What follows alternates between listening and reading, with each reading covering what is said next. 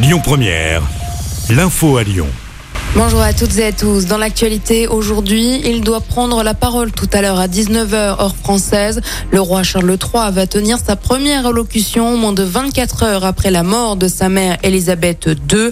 Le roi fraîchement nommé a eu une journée marathon. On fait le point avec vous, Clémence Dubois-Texero. Oui, le roi Charles III est resté ce matin à Balmoral près de sa mère avant de prendre la direction de Londres où il a réglé les derniers détails de l'opération London Bridge comprenait est avancé pour le moment le 19 septembre, date qui n'a pas encore été officialisée.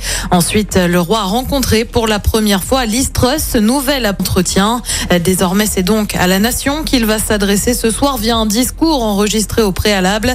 Un discours avec un objectif, celui de rassurer les télésités et de continuité alors que les Anglais ont changé de monarque et de premier ministre en à peine une semaine. 96 coups de canon étaient tirés à Londres aujourd'hui, une de la reine Elisabeth II. Et puis les Britanniques pourront voir une dernière fois la reine. D'ici à lundi, le cercueil de la reine Elisabeth II doit être déposé à Édimbourg. Une cérémonie religieuse avec des membres de la famille royale doit avoir lieu.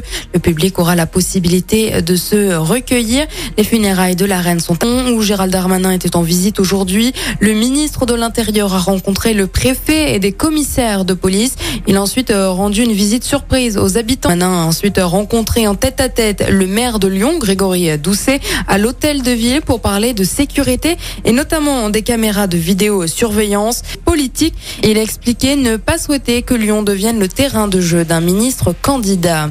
Aujourd'hui, le réseau de transport en commun lyonnais est en grève. Les lignes à faible fréquence seront allégées. Comptez en moyenne un tramway toutes les 10-15 minutes. Certains bus sont également impactés. En revanche, eh bien, le trafic des métros est réclamé une augmentation de salaire. Puis l'actualité, c'est également ce grave accident de la route la nuit dernière dans le 7e arrondissement de Lyon.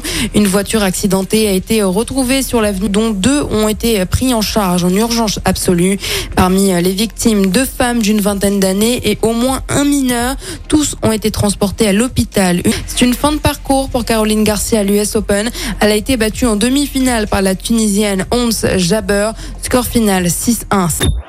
Écoutez votre radio Lyon Première en direct sur l'application Lyon Première, lyonpremière.fr et bien sûr à Lyon sur 90.2 FM et en DAB+. Lyon Première